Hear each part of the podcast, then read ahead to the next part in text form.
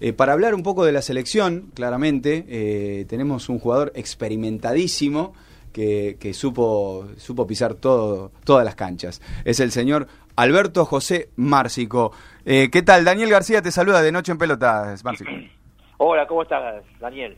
Buenas noches. Buenas noches, ¿cómo te va? Bueno, estábamos hablando un poquito y, te, y te, te, te, ponemos en tema, digo, seguramente estás empapado, ¿no? Eh, pero la selección argentina, eh, de, vos desde, desde tu posición, desde tu, tu, tu lugar como exjugador, ¿qué pudiste ver en todo este proceso de, de la selección en la Copa América y, y, y eh, lo que va a Scaloni, ¿no? Como, como técnico.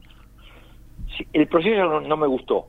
Uh -huh. No me gustó de entrada porque no me gusta la manera que, que llega Scaloni a, hacerse cargo de la, de la selección mayor. Eso eh, es como un denominador común que venimos escuchando, eso seguro. Sí, sí, sí, porque somos, ¿sabes qué pasa? Ya tengo 60 años, yo no, no soy joven, entonces, o sea, joven, no no no soy de la época de ahora, dice, bueno, ahora todo va más rápido. No, no, no, no significa que vaya más rápido, que significa que sea mejor. Claro. Entonces, eh, eso es importante. A dicen, eh, Menotti está, tiene 80 años, ya está ya, ya está viejo. No, pero si Menotti no tiene que, jugar, que jugar, tiene que pensar. Claro. Nada más. Entonces, yo soy de ese de ese de ese lado. De la vieja usanza. Claro, soy más de ese lado que, de, que del otro que dice vamos todo rápido y vale todo. Uh -huh. Hay un vale todo. Y no soy de, de, ese, de ese pensamiento. Creo que, que Argentina no estuvo no estuvo una buena Copa América para nada. Uh -huh. Que podemos decir por qué no fueron a ver esto contra Brasil y todas esas cosas. que Por ejemplo, creo que la, la jugada que es muy eh, eh, muy discutida la primera jugada de, de Agüero. De, de, Agüero. Si Agüero lo llega a pisar, porque no lo pisó, uh -huh. si lo llega a pisar a, a Alves, sí. ¿sabe Alves dónde está? Se está agarrando el pie, porque Agüero tiene una potencia, una polenta terrible, y cuando te pisa un jugador con botines al otro, arriba. Bien afirmado ahí. Ya bien está. afirmado, queda tranquilo que te duele de acá, pero así te toque el dedo gordo solamente, te duele te agarra la, la, pierna y, te, y, nada, salió caminando como, como si, si nada. Creo que esa, esa, es la jugada más, me parece más penal la primera que la segunda. Ah, mira. Me parece más la primera que la segunda. La segunda también para mí es penal. Más allá de todo eso, que puede estar armado para Brasil, porque se jugó en Brasil. Sí. Completamente de acuerdo con Messi. Completamente de acuerdo. Claro. Que puede estar armado, que los árbitros hoy hoy hablamos de árbitros cuando en el, VAR ya tenés, o sea, tenés más obstáculos para llegar a la, a la, a la verdad. A la verdad, exacto. Bueno, tenés obstáculos para llegar a la verdad. Decir, uy, que, pero ¿por qué en el VAR y sí el presidente que los celulares no funcionaban? Claro. Anda a saber que te pueden dibujar y todas esas cosas. Y claro, por lo menos, por lo menos eh, se ponía a haber consultado y no, y no se hizo. Exactamente. Y más allá que le hayan dicho consultalo, y capaz yo pienso personalmente que no se lo dijeron la, este es mi pensamiento que no se lo habrán dicho porque si no lo, lo, hubiese consultado claro y si y si, y si lo hubiesen dicho o, sea estaban de los dos lados eh, eh, arreglados como para que las cosas no, no no prosperen claro en el caso de un traspié de Brasil Ahora que ahora que llegamos a, a, a este punto, ¿no? Del VAR, sí. ¿qué, qué, ¿qué, opinión tenés sobre sobre el VAR y sobre la inclusión en, en el fútbol? me parece espantosa, espantosa, espantosa. Coincido. Porque, porque pierde, pierde la, la, la, picardía, el fútbol siempre fue pícaro, siempre fue eh, ventajero, siempre, eh, a ver, jugar con una pelota en el pie, gambetear y, y, simular un penal, entonces esas cosas son picardías que al menos yo me crié con eso. Claro. Entonces, viste, entonces decís, bueno, ¿qué pues? Lo que pasa es que, ¿sabes lo que cambió más que nada? es la mentalidad de la sociedad. Se hizo mucho más agresiva. Mucho. A, a, no, a no permitir un penal que simuló, un FAU, un... Porque ahora se discuten un tiro de esquina a favor, un tiro de esquina en contra. Antes se discutía eso. Todo. Así, ahora es todo. Ahora es todo. ¿Vos tenés equipo sólido?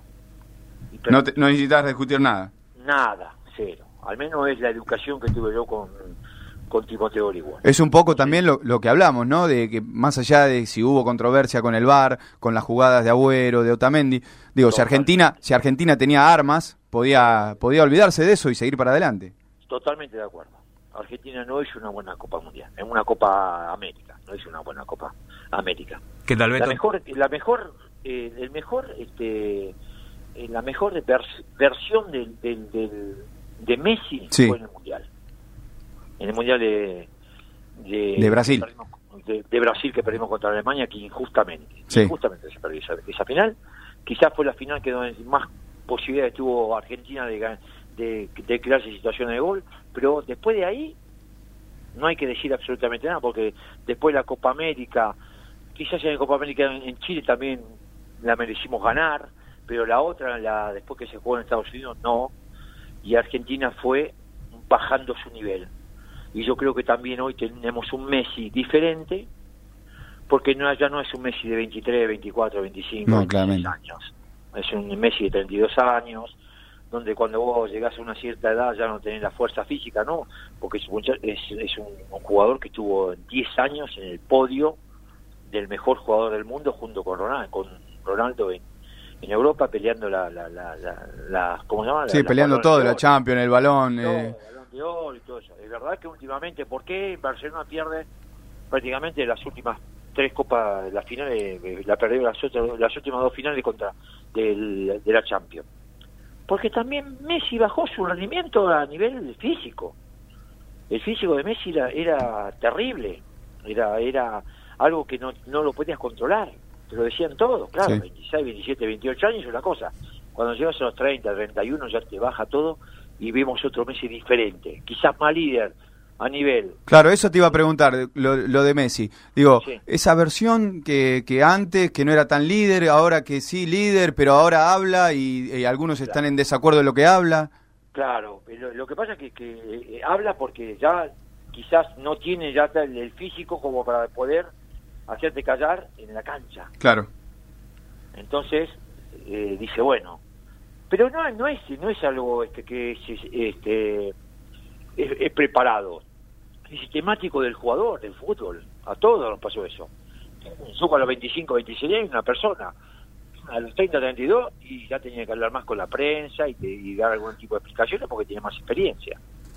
¿Qué tal, Beto? Te habla Cristian de este lado. Eh, Hola, Cristian. Viendo que lo, que asoma ¿no? ahora en el horizonte, que ya se confirma Scaloni hasta fin de año por lo menos, eh, hay una estructura aparentemente. ¿Qué, qué, opinas de los jugadores que están ahí en un Paredes, un Foyt, Lautaro Martínez, obviamente. Eh, ¿Cómo lo ves a, este, a esta estructura, a este esqueleto, vamos a decir? Sí, me parece que es la continuación de, la selección argentina, sin ninguna duda. Más allá de que puede pasar, que puede salir algún algún destapado en, el próximo campeonato, pero son los jugadores que, que los que hoy nombraste fueron los que mejor vendieron, sin ninguna duda. ¿Cómo lo ves a Paredes ahí desde 5 como único volante, como único 5? Bien, pero tiene que tener alguien que al lado quite también. ¿Sabe por qué? Porque se le va a complicar la línea de cuatro. Y sobre todo a los dos centrales. Sí, porque no, no tiene la tendencia a meterse entre los centrales. De hecho, Paredes eso lo sufrió. porque, porque tiene un manejo bárbaro. Porque tiene buena salida. Tiene buena salida. Vos en los, en los, en los campeonatos mundiales, vos agarrás a, a Gallego, tenía buen quite, y pero tenía Ardiles y jugadores que jugaban al lado. Claro, un complemento. Batista lo tenía Burruchaga. Acá hay que encontrar un 5 de quite y con paredes al lado. Sin ninguna duda. Sí, la lista eh, que armó Scaloni también no, no lo ayudaba ¿no? A, formar algo más sólido Argentina. Eh... Sí, por eso digo que es más allá que si vos querés hacer experiencia, la verdad, mi pensamiento. Sí, sí. Si es un técnico que querés experiencia, no lo hagas en la selección. Bueno, antes era, digamos, el, el lugar donde uno llegaba después de mucho camino a andar y era como el premio. Está bien, pero hoy te dice, pero no, pues es antiguo. No, no es antiguo. Es, es, es lo que se tiene que hacer. Poco nos vas a hacer, no solamente a nivel futbolístico, en todo nivel. Vos tenés que tener un recorrido para llegar a ciertos lugares. Acá también tiene que haber y, y basta de, por favor, lo que más me molesta, a ver. que los jugadores que los jugadores elijan al técnico eso, como si yo estoy en séptimo grado. ¿Eso pasa? Vamos a, elegir a maestra. Claro. Deja. Eh, no, eh. deja que lo elija otro más preparado, para que llegue un tipo con personalidad y que te ponga todas las cosas en su lugar. ¿Puede ser que los jugadores, los jugadores se sientan y, piden técnicos?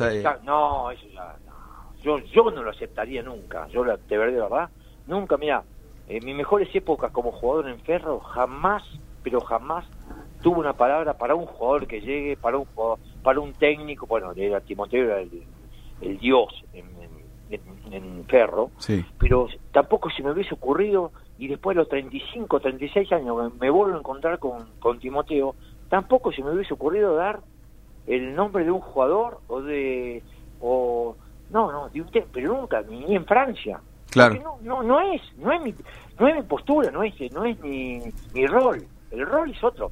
Lo acá acá lo ideal sería que alguien alguien para mí el flaco Menotti es lo mejor que le pudo haber pasado a la Argentina que llegue. Cómo, cómo ves eso ¿Cómo es su, su, rol? Porque encima también, eh, eh, viste que acá estamos es un deporte también el quejarse, el, pedir, el exigir y después de quejarse. O sea, llegó llegó Menotti y ahora dicen, Ey, pero no viaja, y pero no, no, participa. Pero, eh, tiene 80 años, el flaco no... Pero si no tiene que viajar, no tiene que jugar, tiene que pensar. Claro. Tiene que pensar y decir cuál es la mejor solución. El flaco Menotti en el 74 cuando Argentina eh, hace un mundial en Alemania muy malo, agarró la selección de a y le dio categoría. Yo creo que acá también le puede dar categoría. No, no, no, no creo. Le va a dar categoría. Pero siempre y cuando se respete su, respeten su, su pensamiento. Claro, porque también se hablaba ahora de, a ver si sigue, si no sigue, o sea... Exactamente, bueno, esas cosas... Todo muy desprolijo. Muy desprolijo, pero la, la AFA es desprolija la AFA es prolija, ya que es prolija, porque no no no tiene, ¿cómo vas a tener vos un manager como y que no tenga peso sobre las decisiones? Más de un campeón del mundo. Exacto, el campeón del mundo hizo el gol y aparte es una persona muy este es una persona eh, formada también muy respetada en el, en el, en el mundo futbolístico y cómo no yo a veces me lo escucho a Burro hoy lo escuché creo que estuvo en la televisión y habló de Wimbledon que estaba el hijo que está el hijo sí y entonces digo, pero burro, ¿cómo no vas a tener una palabra vos, viejo? Déjate joder. Aparte, un tipo que jugó tantos años en, el, en la selección argentina y que fue muy respetado y que tenía, aparte, tiene un carácter. Y fue técnico también, que no es un dato menor. Exactamente, y tiene un carácter, de, un carácter muy bueno, muy bueno para. Está bien, ahora llegó el Flaco Menotti.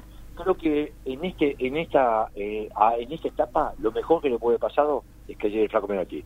Ahora, agarrar al Flaco Menotti porque el Flaco Menotti vos le vas a decir A, B, C y D, y el flaco te va a decir una, y agarrate de esa porque ese es el convencimiento que tiene que tener el fútbol argentino para que la selección tenga un nivel. Hoy la selección tiene jugadores, muy buenos jugadores, pero hay que ver el progreso de los jugadores. Hay que ver el progreso de los jugadores. Ojo. Buenas noches, Beto, ¿cómo te va? Te habla Corbis. ¿Qué tal?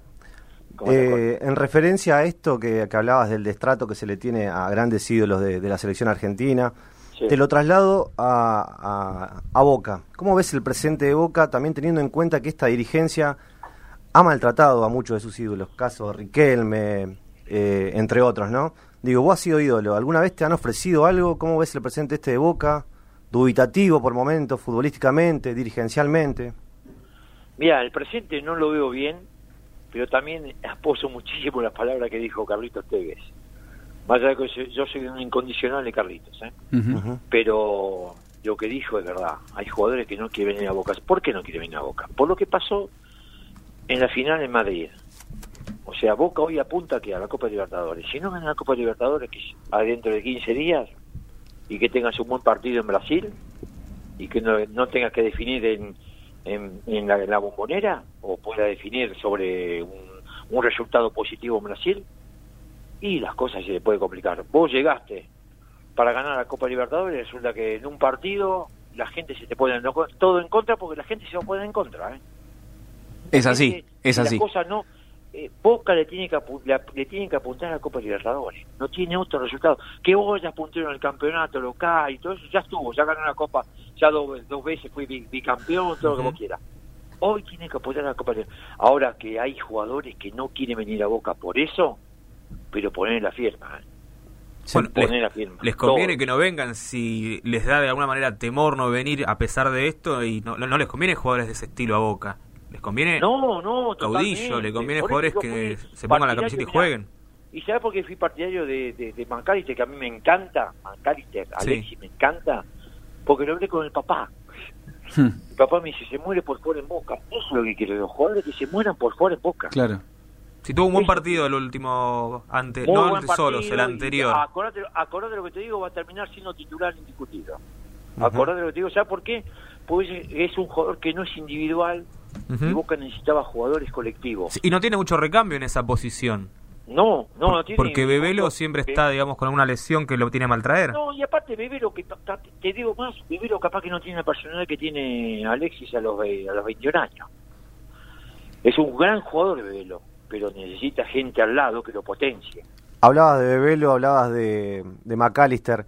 ¿Por qué crees que murió el enganche en el fútbol argentino y en el fútbol mundial prácticamente, no? Porque vos, Riquelme, Ortega, si se quiere, son los últimos 10, Gallardo. Sí. Desapareció el enganche en el fútbol mundial, ¿no? Básicamente. Sí, pero un día lo dijo Batista, ¿eh? el, Checho lo dijo, los inferiores trabajan muy mal. O sea, el que era muy bueno, zurdo, enganche, te lo ponían por izquierda para que haga un ida y vuelta como, a ver, que yo jugué, y un jugador eh, sensacional, el Kili González. Oh, sí. Y, y otro, eh, y si era derecho, se lo ponían por derecha para que vaya y vuelva. Y poner dos en, el centro para que tienen centro y cabecee. El famoso carrilero. Pero pará, acá, acá, acá las, acá las inferiores trabajan mal, pero vos, vos eh, estuviste en Europa. ¿Y en Europa qué pasa?